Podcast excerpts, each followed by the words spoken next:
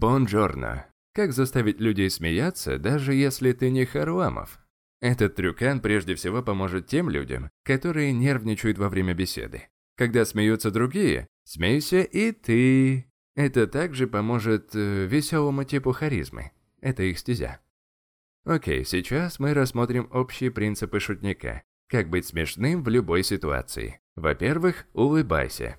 И в разговоре с другими людьми это, наверное, самая козырная фишка, потому что она делает тебя более притягательным. Улыбка делает нас забавнее, и ближайшие практические уроки ориентированы на внедрение улыбки в процесс общения. Я понимаю, что постоянная улыбка может отдавать шизой, особенно если она неуместна. Но в большинстве случаев ты можешь говорить с легкой улыбкой, и тогда люди начнут реагировать на тебя иначе. Да и тембр голоса поменяется. В общем, одни плюсы.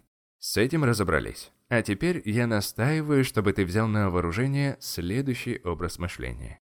Относись к беседе как к возможности настроить связь, а не как к взаимному обмену фактами и информацией. Замечал же, что во время общения мы часто чисто для галочки спрашиваем, как дела, как неделя прошла, так вот, в этот момент у тебя есть шанс подурачиться. Такой трюкан не прокатит при приеме на работу, сразу говорю.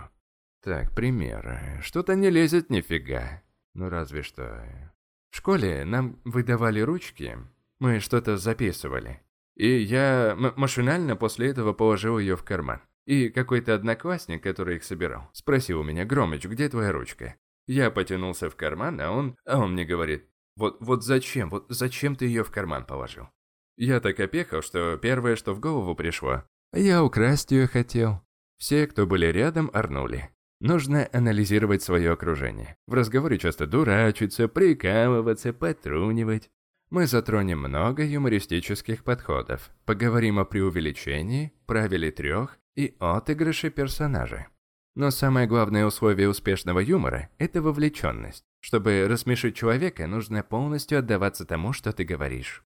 Серьезной миной интонацией ты не шутишь, ты морально насилуешь людей. Какой бы там анекдот ты ни рассказывал. Понимаешь, да? Гением юмора вовсе быть не обязательно. Итак, под выводы.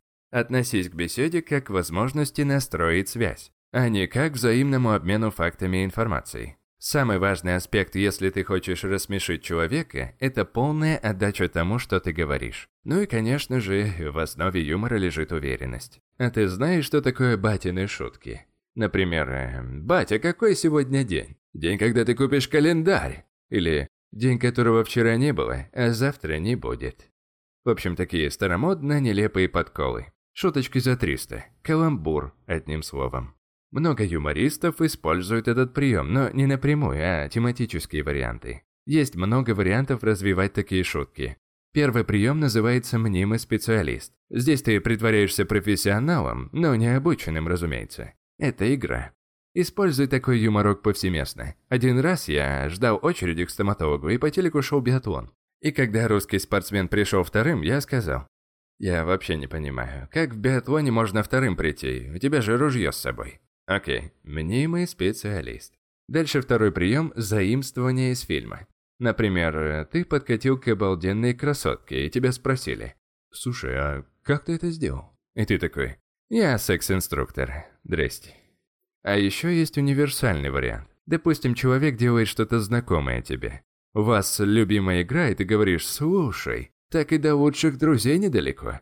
Это своего рода комплимент, но в то же время это и весело. Подытожим. Обращай внимание на фильмы, которые ты смотришь. На то, что заставляет смеяться твоих друзей и тебя, разумеется.